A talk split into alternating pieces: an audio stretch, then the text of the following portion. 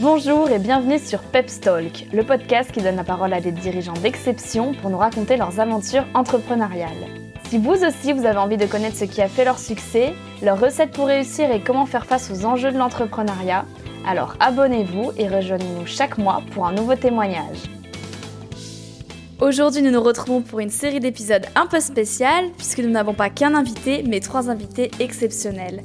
Trois femmes au parcours singulier et complémentaire qui se sont réunies pour développer ensemble Peps Rise, un programme sur mesure d'exécutif coaching et des formations à la pleine conscience destiné aux dirigeants. Pour ce deuxième épisode, euh, j'ai l'honneur d'être en compagnie de Patricia Eri, dit aussi euh, Pachi, donc qui est coach certifié à la pleine conscience et qui va partager avec vous euh, son histoire et sa relation avec Peps Rise et la pleine conscience. Donc, Pachi, avant d'être formatrice à la pleine conscience, tu as travaillé pour des entreprises internationales. Pourquoi ce changement et comment tout a commencé? J'ai tout a commencé quand j'ai pris un année sabbatique, 2008, pour partir en Inde et là, j'ai découvert la méditation. J'ai fait des retraites euh, vipassana de méditation. C'est là qu'elle a commencé. À quel endroit en Inde? Et Igatpuri, c'est un endroit perdu, un centre euh, de méditation vipassana. Il y a plusieurs en Inde et là, c'est les plus grands. On était à peu près 1000 personnes à méditer. De ça, je parle de 2009. Déjà en 2009 Oui, c'était une grande chose de méditation déjà en Inde. Ici, ça arrive plus tard. Par contre, les changements c'était complètement d'une façon, je dirais, organique, c'était pas prévu. Je travaillais dans les entreprises, j'étais très heureuse de mon travail. Et c'était lors de mon déménagement au sud de la France que j'ai quitté les groupes Richemont. Et quand je me suis installée ici, les personnes ont commencé à apprendre que j'ai médité, demander des questions et continuer à me former. Et je commençais à, partager ma passion et à ces moments-là, mais sans avoir aucune idée que je serais devenue formatrice en méditation. Et avant d'être en France, alors tu, tu étais où? Avant France, j'étais à Genève, en Suisse. Mm -hmm. Avant Genève, Suisse, j'étais à Paris. Avant Paris, j'étais à São Paulo. Et avant São Paulo, j'étais en Californie. Donc, euh, tu as pas mal euh, bougé un petit peu partout. Oui, j'ai beaucoup bougé dans le monde. Et c'est vrai, la, mon dernier travail en Suisse, j'étais responsable mondial euh, événementiel pour les groupes. Donc, j'ai aussi voyagé pour le travail. Et si tu avais euh, trois dates marquantes euh, de ta carrière professionnelle à nous partager, quelles seraient ces dates? Trois dates marquantes, je pense que les premières expériences professionnelles, c'est quelque chose de marquant. C'était au groupe d'Aoquímico, au Brésil. Après, une deuxième date, ce serait quand j'ai commencé à travailler en Europe.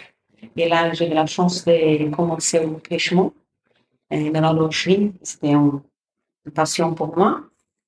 Et les troisième euh, date marquante, ce serait euh, quand j'ai rencontré Mark Coleman, qui est un de mes professeurs de méditation. Et lui, il donne la méditation, mais avec l'aspect entreprise. Donc, c'est lui qui guide des méditations, il fait des programmes pour Google, Silicon Valley et plein d'autres entreprises aux États-Unis. C'est ces rencontres-là qui m'ont fait basculer à former en méditation pour le monde euh, corporate.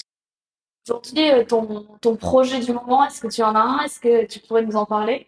Le projet, je vous donne, mais je pense que les deux projets qui me tiennent plus à cœur à ces moments-là, c'est c'est pas un projet qui commence, mais qui a commencé déjà il y a quelques années. Un, c'est former des personnes pour être professeurs de méditation. Et l'autre projet, c'est développer des programmes de formation en méditation pour les personnes qui travaillent, pour les cadres, pour les employés, pour qu'on soit beaucoup plus efficace et au travail. Aujourd'hui, on parle beaucoup de méditation, pleine conscience. Est-ce qu'il y a une différence entre les deux? Est-ce que tu pourrais un petit peu euh, nous éclairer euh, sur Bien ce sûr. sujet? Méditation, il y a plusieurs formes de méditation. La pleine conscience, c'est une forme de méditation. Et c'est style qui est devenu connu parce que c'est laïque. Donc, c'est pour toutes les populations, pour toutes les croyances. Et les méditations existaient dans tous les temps. Évidemment, en Inde, bouddhiste, et il y a même des soufistes, il y a des méditations même. Les catholiques, pour la prière, c'est une forme de méditation. C'est une forme de ramener l'esprit vers ce qu'on est en train de réciter. Donc, euh, la pleine conscience, on élève toutes les parties de religion et on travaille avec plusieurs outils et que ça sert à toutes les croyances, à tout le monde. Un petit peu plus se focuser sur euh, Peps Rise, la pleine conscience. Pour toi, pourquoi on a besoin de, la pleine conscience? Quelle est euh, l'utilité aujourd'hui? Donc, je pense que dans notre monde, on est très sollicité, notre esprit est très agité. Et on est rarement présent ce qu'on est en train de faire. On est en train de projeter le futur. C'est vrai. Et quand on projette le futur, on est dans le futur, c'est très difficile d'être heureux. On est plutôt les rois, c'est l'anticipation, les stress, et ces exercices ramènent notre esprit ici pour qu'on puisse trouver plus de sérénité pour pouvoir agir et non réagir. Plus vivre l'instant présent. Tout à fait. C'est pour ça que c'est super à la mode. Si on parlait des années 20, 30, qu'on était moins sollicités vivre le moment présent, ils vivaient dans le moment présent. C'est notre euh, vie d'aujourd'hui qui nous fait, nous amène beaucoup vers euh, l'accélération. Oui, tout à fait. C'est tout simplement être présent et faire les choses consciemment, parler et être présent dans la conversation, écrire, animer et être présent dans On est en train d'écrire, on ne pense même pas à relire, à voir les points de chaque mot, c'est tout très rapide et très accéléré. Et ça nous fait faire des gestes quelquefois avec manque de justesse. C'est vrai qu'on n'en est pas forcément conscient en fait. On est tellement dans ce, cette optique de futur, futur, euh, productivité et on n'y pense pas, on n'y pense pas forcément.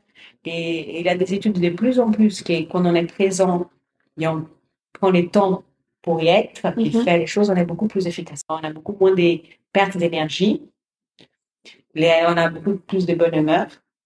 Donc, il y a plein d'études aujourd'hui qui prouvent ça. Donc, euh, le programme Peps qui est adressé euh, à, des dirigeants, et donc toi, tu es sur la brique euh, formation à, la pleine conscience. Pourquoi avoir adapté ces formations à la pleine conscience aux entreprises et, aux équipes managériales? Ces programmes existent déjà aux États-Unis parce qu'ils ont, ils ont commencé à utiliser la l'expression de pleine conscience au travail avant en France, parce que c'est déjà prouvé que les relations interpersonnelles d'équipe améliorent énormément la santé de l'employé, de la personne qui travaille meilleure.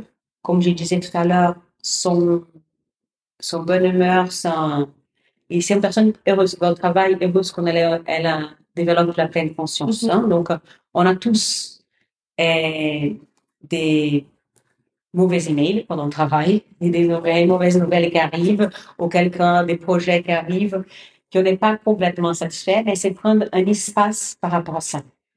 Et quand on, arrive à prendre cet espace par rapport à cet événement désagréable, euh, email désagréable ou conversation désagréable, on peut interagir de façon euh, qui nous libère pas mal de souffrances. Et toi, quand tu travaillais donc dans les grands groupes, est-ce que tu pratiquais déjà euh, la, pleine conscience? Est-ce que tu étais consciente de ça ou forcément? au, début, non. Je travaillais 19 ans dans l'entreprise. Mm-hmm. Donc, les, on va dire qu'il y a 9 ans, et j'avais pas mal de conversations ressources humaines parce que j'étais très dure et mes relations étaient difficiles. J'ai rentré dedans les personnes. J'ai même connu comme les bulldozers. Et heureusement, il y a eu une prise de conscience et un travail fait tous ces sujets. Donc, j'ai pris un sabbatique, je suis partie en Inde. Et quand j'ai retourné, et j'ai senti la différence, et non seulement moi, mes collègues et mes supérieurs ont dit, c'est, bien d'avoir une évolution dans ce sens-là. Et j'ai partagé, j'allais et à l'époque, ce n'était pas mon travail. Mais j'ai partagé ce que j'apprenais, je disais à l'équipe. On a même fait une fois, un délégué pêchement, on a parti en faire un team building. Et il y avait des meilleurs des bâtiments. J'ai guidé une petite méditation pour les groupes parce qu'ils savaient que j'étais passionnée, que je voyais qu'ils ont vu les résultats en moi. Et justement, on parle de, team building. Est-ce que euh, Peps Rise propose des, des, de la pleine conscience pour les team building? Et Donc, pour pour entrer pour une séance de découverte et goûter, c'est une bonne façon de rentrer en matière. Après, évidemment, il faut rentrer plus au vif du sujet avec plus de temps et plus de pratique. Là, c'est pas qu'on fait un cours de deux, quatre, deux heures, quatre heures, et on est bon, on est bon. Mais pour rentrer en contact de façon logique et de façon plaisante, pour donner les goûts de continuer, eh, c'est un super outil. Et donc, euh, que ce soit en team building ou alors euh, directement dans, dans le bureau des entreprises, comment ça se passe euh, une formation à la pleine conscience en général, le déroulé? Oui, j'ai conseillé de faire une séance de découverte, je fais une conférence vraiment très logique et que je parle, je pose des questions et je donne des exemples qui j'ai vécu au travail et que je sais qu'il y a le monde de travail. Tout le monde sait, voilà, ah oui, ça m'arrive aussi, ah oui, ça m'arrive aussi. Et je parle beaucoup des bénéfices et je montre les bénéfices de la méditation, les personnes qui vont faire la formation sont convaincues que les, les bienfaits. Ça sert à rien que l'entreprise impose. Il faut que les personnes veuillent faire ça. Parce qu'il va demander un engagement de 6 à 8 semaines. Tous les jours, 20 minutes. Donc, il faut vraiment la personne ait envie de faire. Donc, je conseille toujours de commencer par une séance découverte, une présentation de formation très logique. Et après, passer à la formation qui est sur vraiment dans une façon accessible. Ça veut dire c'est 1h30, 1h45 il a des présentations, il a des exercices euh, entre les participants. Ça passe rapide et on goûte. Et on dit, ah, c'est bien. Et après, les personnes partent à la maison. Et ils continuent à faire à la maison les 15 minutes, 20 minutes pour continuer à pratiquer cette concentration, le développement d'attention, pour la présence dans les corps. Il y a aussi une méditation dans un des séances de formation qu'on va apprendre à, travailler avec les émotions. On est tous envahis par des émotions faire une présentation au travail, ou présenter un projet, ou être dans un meeting. Donc, tout ça, on développe séance par séance. Donc, chaque séance un thème et c'est, très, on va dire, digeste, très accessible. Et est-ce que tu as eu euh, des fois euh, des personnes qui étaient un petit peu réticentes et qui finalement ont, été euh, convaincues par la conscience? J'ai un cas très, très intéressant. Il avait une fille ingénieure. Mhm. très pragmatique. Oui. Et malgré que j'ai montré des études faites par les universités aux États-Unis, par des hôpitaux, pour les choses ici en France aussi. Et l'université de Strasbourg fait pas mal d'études là-dessus. Donc j'ai montré ça, mais elle était toujours en train de poser des questions. Et c'est elle qui a voulu faire en plus. Et elle me posait des questions et on développait. Et après, les semaines après, je disais comment c'était cette semaine, vous avez médité? Et elle venait, elle disait, j'ai pas rentré dedans. Elle était, jusqu'au dernier jour, elle avait fabriqué pour chaque participant un mode de méditation. Pour être très honnête, j'ai vu aussi des personnes qui ont commencé, qui ont eu des difficultés, et dit c'est pas facile pour moi, c'est pas facile pour moi, qu'à la fin, ça continue à être difficile. Donc ces personnes-là avoir besoin de travailler davantage. Et pour les personnes justement qui ont un petit peu de difficulté, parce qu'aujourd'hui justement avec euh, cette rapidité, tout ce qui tout ce qui se passe autour de nous, ça peut être compliqué de de se poser et de prendre du temps pour nous. Si tu avais un conseil à donner à, toutes les personnes qui ont du mal à se poser et à méditer, ce serait quoi? Je dirais que ça, tout le monde peut faire. Quand vous asseyez dans votre chaise de travail, mhm. vous mettez les deux mains de chaque côté, avec les yeux ouverts, avec les yeux fermés, peu importe, comptez 10 respirations. Déjà, c'est ça. Arrêtez de fatiguer. Ne touchez pas le clavier, touchez même pas, juste touchez les deux chaises et inspirez, expirez. Laissez, laissez l'esprit arriver, laissez la tête arriver. Parce que les corps arrivent et la tête, beaucoup de fois, elle est ailleurs. Patricia, pour finir, est-ce que tu pourrais nous dire quel est, quel est ton mantra? Mon mantra, je ne veux pas arrêter la tempête, mais je veux apprendre à danser sous la pluie. Intéressant et inspirant. La dernière question, euh, la petite question euh, traditionnelle, est-ce que tu as un livre de chevet, un livre, euh, si tu devais recommander un livre, le, ce serait lequel? Et Je pense que les livres que j'aurais commandé à absolument tous les êtres mon délire, c'est Eckhart Tolle, les pouvoirs du moment présent. Et ça parle d'être présent. en anglais, c'est The Power of Now. Et, et j'ai lu ce livre même avant de faire la méditation. Donc, c'est pas que pour des personnes qui font la méditation, c'est pour monsieur, madame, tout le monde. Alors, j'ai reçu pour la petite histoire. J'ai reçu ce livre en portugais d'une copine de ma mère. J'avais 25 ans. J'ai mis dans les bibliothèques, j'ai pas lu. Après, j'étais en Inde, j'ai rencontré quelqu'un qui m'a fait en anglais, The Power of Now. Ah, merci beaucoup, bibliothèque. J'ai pas vu que c'était les mêmes en portugais. 2010, j'ai reçu en français. Et quand j'ai reçu, c'était le moment que je tentais de déménager. Donc, j'ai commencé à écrire par par auteurs et j'avais trois, les mêmes trois personnes différentes m'avaient donné. J'ai lu et j'ai dit, pourquoi je n'ai pas lu avant? C'est très sympa et c'est très facile à lire.